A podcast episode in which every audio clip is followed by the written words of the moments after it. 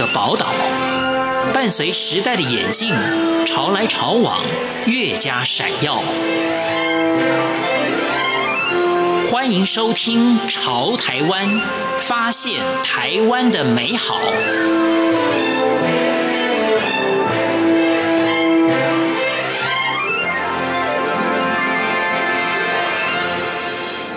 听众朋友，大家好，欢迎收听今天的《潮台湾》，我是闲情。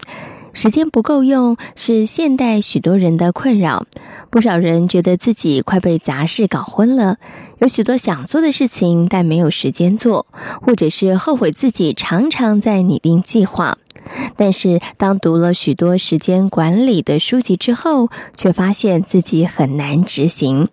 Ether 电脑玩物的站长也曾经尝试过许多时间管理的技巧和工具。经过自己的实证之后，他发展出了一套自己所使用的时间管理系统。在今天潮台湾节目，邀请 Ether 来分享时间管理的关键是什么。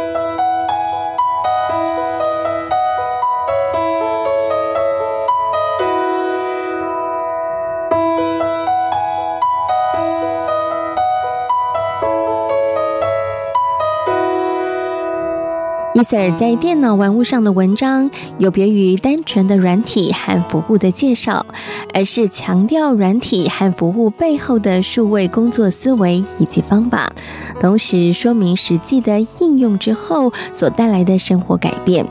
分享的主题涵盖了数位应用、时间管理到生活旅游中的科技人文观察。Ether 著有多本的畅销书籍。文章屡屡被经理人、关键评论网、商业周刊等各大媒体网站转载。就读中文系所的 Ether，因为亲身的经历，开始研究电脑软体书写的运用，进而成立网站跟大众分享。最一开始的因缘呢，其实就是在于我自己在中文系上面做研究、做报告的过程当中，我自己就很喜欢利用数位工具。但发现身边的朋友、同学却对这样的工具有点排斥，或者是觉得啊，这是文组的人无法很轻松上手的。但我觉得，其实我自己也并没有程式的基础，我也可以很轻松上手这个工具。所以那时候一开始，我是很想分享一个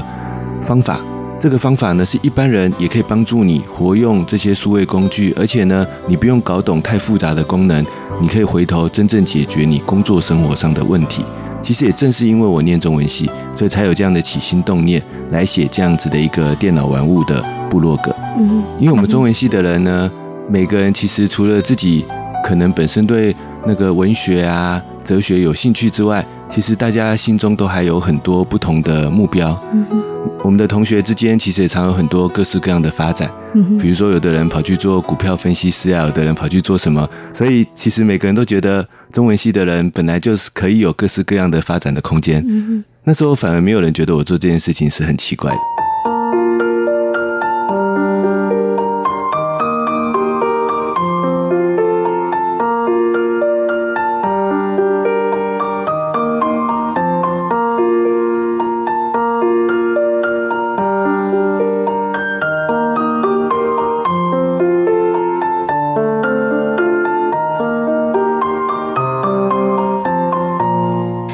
自中文和电脑科技似乎是毫不相关的学科，但 Ether 却认为两者之间可以互相的协助。我觉得其实不只是有关系，而且应该是有非常强烈的关系。因为即使是当年念中文系的时候，可能读一些，比如说呃古代的哲学，然后一些方法论，比如说文学批评分析的东西，其实那时候就对这种理论性的东西很有兴趣。然后呢，另外一方面，文学本身其实就是很多人性的思考。那我自己回头到工具的应用上，我发现关键其实不是搞懂工具的功能，而是同样是那两个重点：一个是人性的思考，一个是方法论的架构有没有建立起来，这样子工具才能够用得好，并且回头真正解决我们人生的问题。所以我反而觉得，正是因为当年中文系这样的训练，让我可以有一些人性的思考。然后有一些这个方法论的架构的基础，像工具的应用也是一样，如何让工具不要是冷冰冰的，而是像文学一样，它是有感受性的。然后你用出来的解决问题的过程，让人家觉得是可以感动的。比如说，像我常常分享我的很多工具，我的读者的留言都是说，虽然我感觉在看一个工具的部落格，可我读完之后，我有一种想哭的感觉，就是诶，为什么你可以这么认真，或者这么用心去过你的生活，然后在工具里面去做出一些对生活中有感受的整理或者是拆解，所以我就觉得这其实是互通的。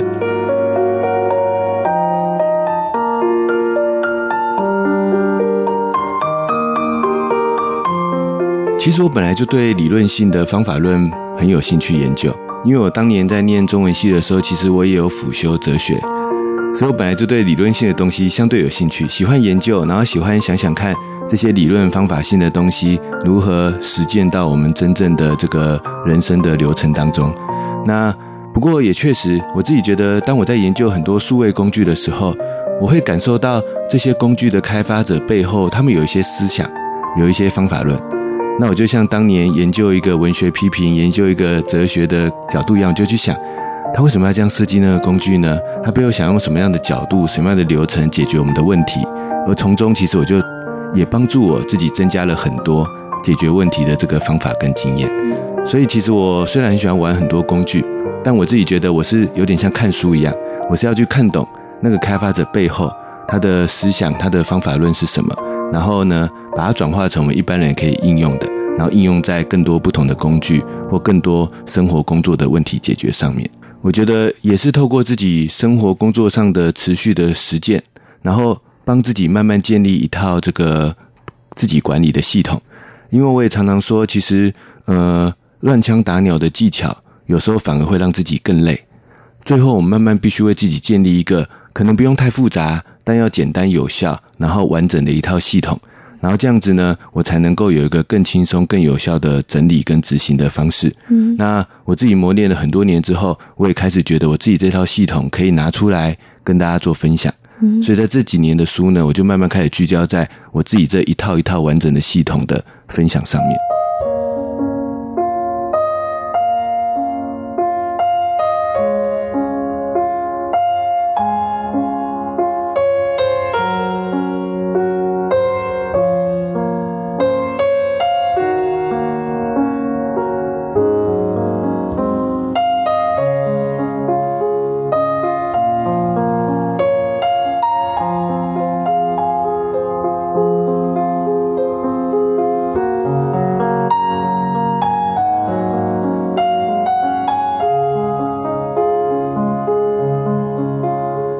社主编、电脑玩物的站长之外，伊瑟尔还拥有讲师的身份。他在各大专院校、国高中、企业当中进行演讲或者是公开的课程，主题涵盖了 Evernote 知识工作术、时间管理方法等等。因为研究论文的挫败，让伊瑟尔开始思考时间管理的目的。最大的问题呢，其实就像我刚才提到的那个问题，就是。我们背后自己的那一个系统没有建立起来。如果是以当年中文系的想法，就是说那些古代的哲人，他们都会说你的人生观、你的这个哲学思考的核心到底是什么？那当然，我们在落实在现代人身上，我们不用想的那么那个高层次。是，但起码我自己工作的系统，我有没有建立起来？这个系统是说，当我工作生活上接收到一个资讯杂事的时候，我接下来会怎么处理？我如何排入一个有效的工作流程当中，然后最后转化成我每一天要去行动的这个行动清单？这些事情呢，是分散在很多工具，还是说我想到什么就做什么？还是我我有一套有系统化的流程来管理它？那这套系统化流程它可以简单，但是呢，它前后呼应、前后接续的那一套系统流程，我觉得要建立起来。要不然呢，很多时候我们就会很容易迷失在，呃，可能很多新出现的工具。很多新出现的方法，我就东试一下，西试一下，当下好像有效果，但很快又失去了那个效果。其实背后关键的原因就是，比如说，我觉得自己都在瞎忙，可能是我的目标系统还没建立起来。我就公事工作上杂事很多，然后时间好像都被切割得很碎，可能是我背后的那个工作的整套的流程跟系统还没有建立起来。所以我觉得我们要有一个系统的观念，然后呢，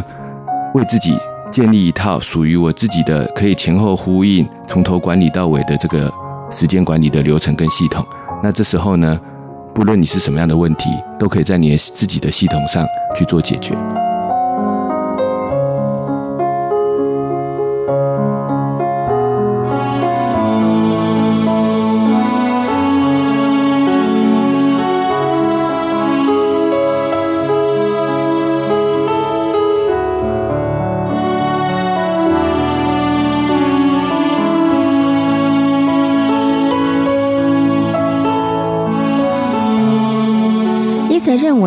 时间管理是通过方法有效率的协助自己进行主观的判断跟选择。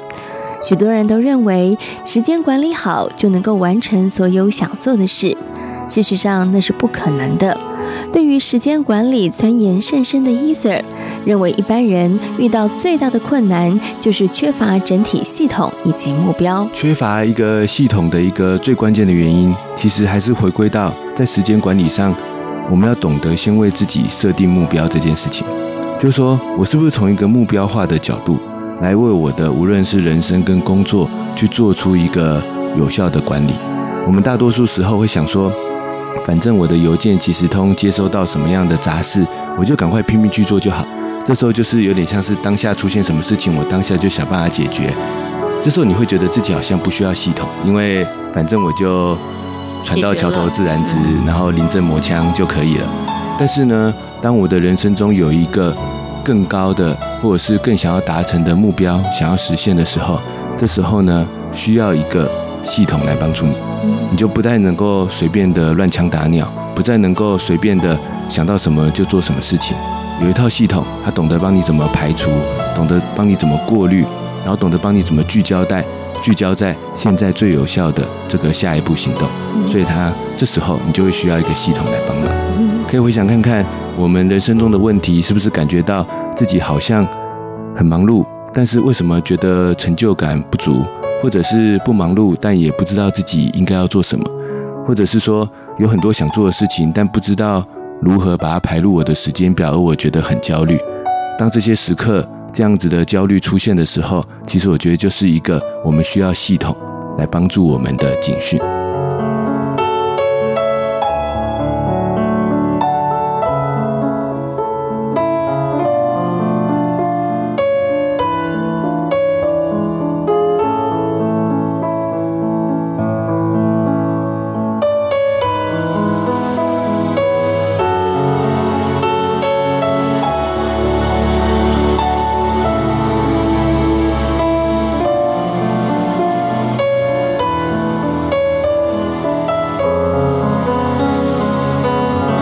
己在上课的过程当中呢，我常常会跟我的学员分享说，我自己是很少做年度目标规划的，我也不做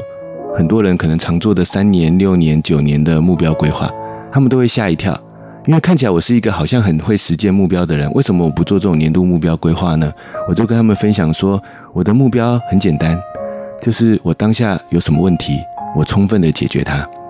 因为回到我一开始的时间管理的核心观念。任何事情你充分的解决它，它就会变成有价值、重要的事情。它是一个你人生中、生活中再小的问题都没有关系。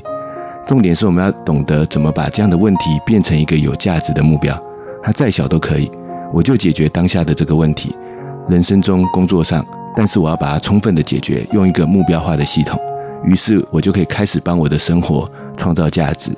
我的很多学员呢，他们常常收到的客户回馈就会告诉我说。上过一舍的课，发现原来我不用为自己设定很有压力的大目标，我充分去解决我现在真正要解决的那些眼前的核心的问题，但是我不是随便的解决它，我要用一个目标系统充分的解决它，而这时候我就发现，其实我感觉到自己人生已经有成长了。